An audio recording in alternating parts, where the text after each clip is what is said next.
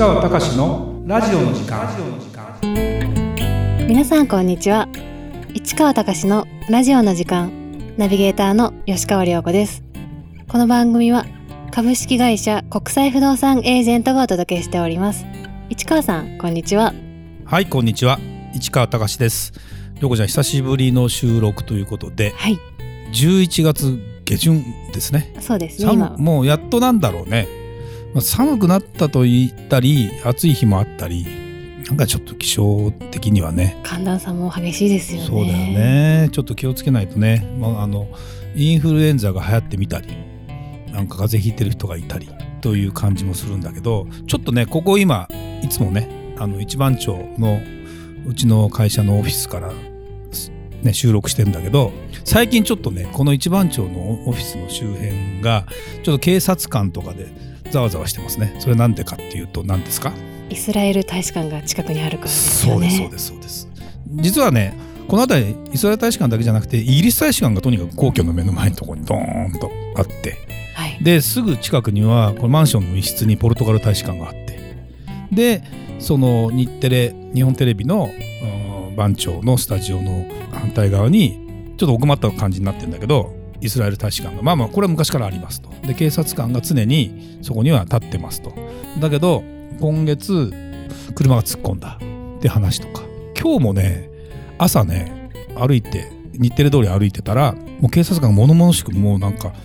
交通規制やってて道の半分が通れなくなっててでなんかねなんかアナウンスとかいろんなことやっててちょっとまあやっぱりそのガザ地区の休戦に対してのまだことに対していろいろ言いたいことがっていうような人なんかに対してのことなのかちょっと別に揉めてる感じではないんだけど警察官の人もまあ大変だよねって思いながら。ね。まあそういう場所で会ってみたり。で片やちょっとあの別件で市ヶ谷の駅に朝行ってたら何撮影舞台あのテレビ局マスコミはいの人が、まあ、3人か4人ぐらいカメラこう抱えて構えてで前も一回ねそこ通ったらいたんででこれ何？と思ったらあ日本大学。日大のまあ日大っていろんなとこにあるからそこが何なのかよくわかんないんだけど日大の会館みたいなのがあってまあ日大の問題でほらパワハラって言ってさあの副学長が学長林林真理子さんを訴えてるというかそんなこともあったんで多分なんかそういうことも来るんだろうなってことで撮影するって感じで結構まあ都心っちゃ都心というかねそんなことがあってみたりということでここの辺りは本当にテレビ局もあったり学あの大学がねその日大もあったりするし大妻女子大学あったりするし二松学舎があったりして法政大学もあったりして結構多いよね学校もね。ね、うん、でもで、まあ、住宅街でもあるしすごくいい場所なんだけどちょっと一本こう通りがは入ると違ったりもする光景もあってまあそれはそれでうんなんだろうね世の中の動きがそういうところでもなんとなく実感できたり。そうですね。そう。したり、まああのー平川町も近いんでな要は永田町も近いので、えー政治家の人が割とこの辺りのお忍びでいろんなお店に来たりとかっていう話を、まあ、見たり聞いたりみたいな話はしたりしますけどね。まあじゃあ早速今日のテーマに行きましょうか。はい、えー今回はモンゴルに行ってきました。11月のウランバートルは今年一番の寒さでした。ゲルにも泊まりました。日中でもマイナス20度の世界とはというテーマです。はい。えーっとね3日前かな帰ってきたの。はい。でだから先週1週間行ってましたと、えーでちょっとまあ、えーお客さんと一緒に不動産施設じゃないんです実は。あのビジネスツアーというかですねそういうあの資産家の方が何人に何人かにちょっと連れられてちょっと一緒に行って、まあ、向こうで観光だったり視察だったりっていうこととか、まあ、不動産会社にも行ったりもしたんだけどということで行ってきました。で私自身はモンゴルウランバートルは実は3回行ったことがあって過去。で4回目ということなんですが、まあ、今回はゲルに泊まったとはい。いうですね。でウランバートルのことってモンゴルって何を知ってる？やっぱりモンゴルといえば、うん。朝青龍さんとか、まあ、ヨーグルトとかそういったイメージが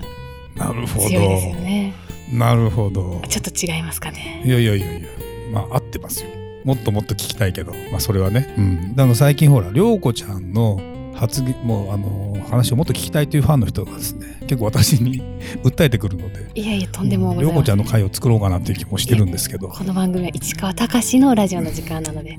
皆さん市川さんのお話をお楽しみください。この返しがねうまいよね、うん、でねそのまあモンウランバートル、まあ、モンゴルっていう場所はねなんとなくイメージできる？はい。中国南は中国北はロシアに挟まれた内陸国ですね。でまあ歴史をたどるとね大モンゴル帝国みたいなチンギス・ハーンっていうのがもう世界征服をしたあのポーランドぐらいまで占領してで日本にも元寇って言って攻めてきて結局、えー日本には勝てなかったんだけどっていうようなことをですねちょうど平安時代から鎌倉時代にかけての100年ぐらいなんだけどねその時だーっと騎馬民族として、えー大帝国を築いたというモンゴルが、まあ、今どうなってるかというと1990年に、えーソ連が、えー崩壊しましたそこまでは実はモンゴルはソ連の属国だったんですよでソ連から独立し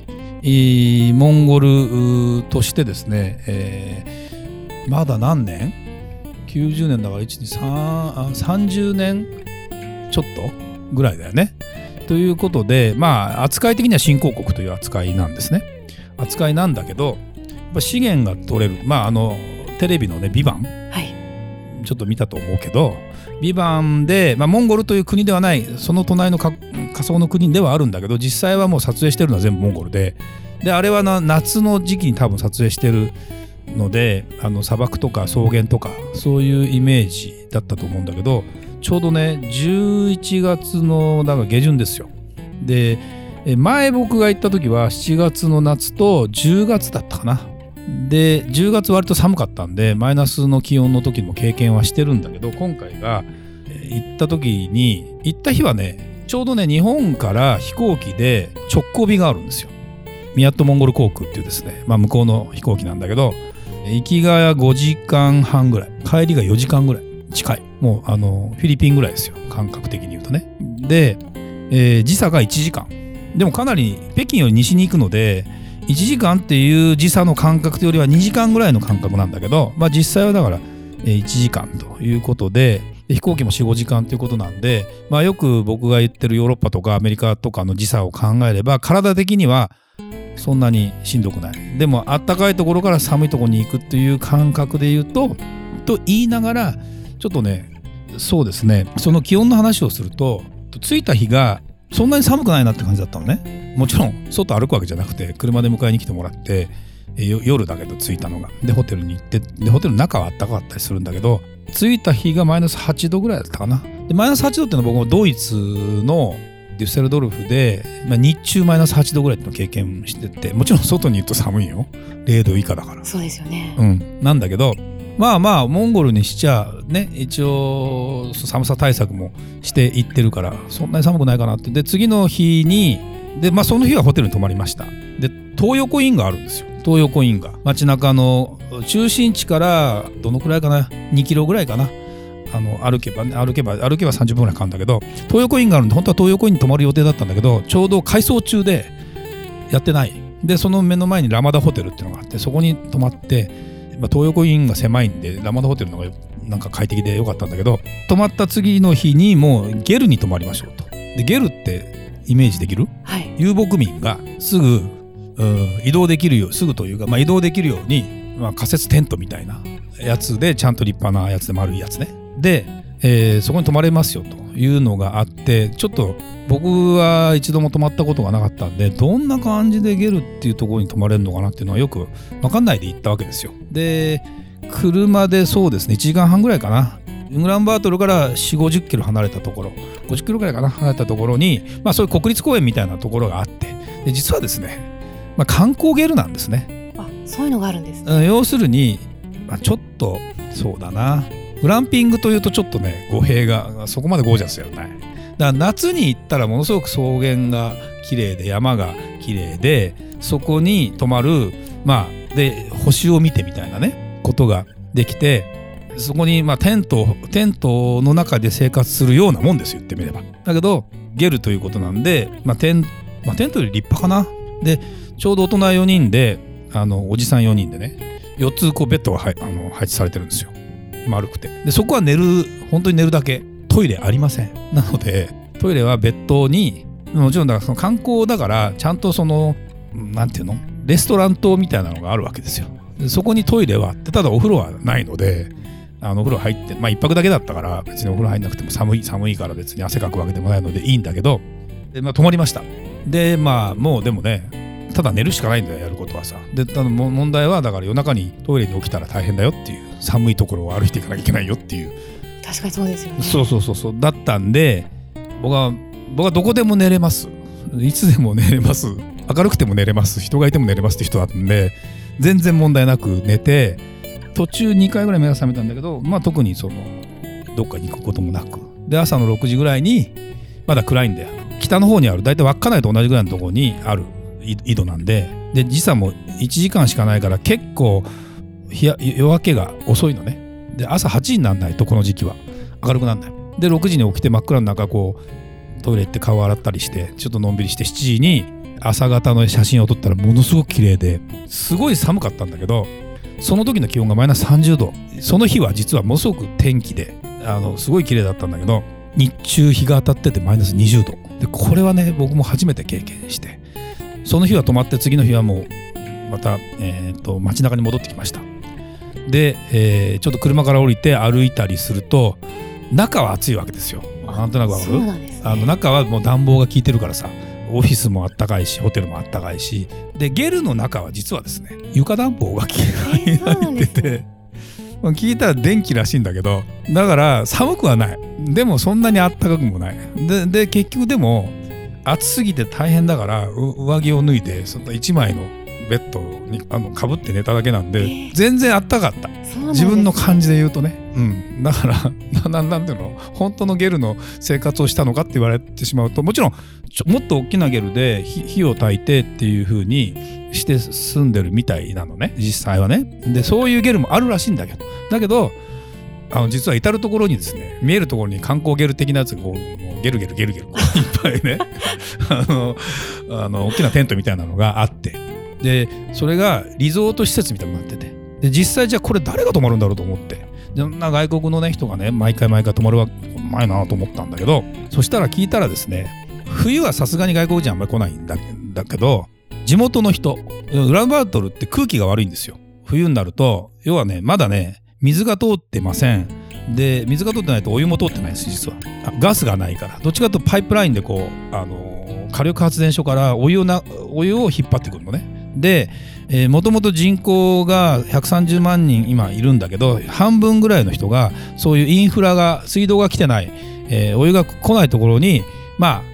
不法滞在っていうのとちょっと違うんだけどそのそれがなんていうかなゲル地区って言われる場所。でまあゲルと言ってもそうみんなこの丸いものとこに住んでるわけじゃなくてそこに家を建てて。であの燃やして自分たちで燃やしてやるから空気が悪くなるわけですよ。のあの北京の中国の PM2.5 の3倍っていうふうに。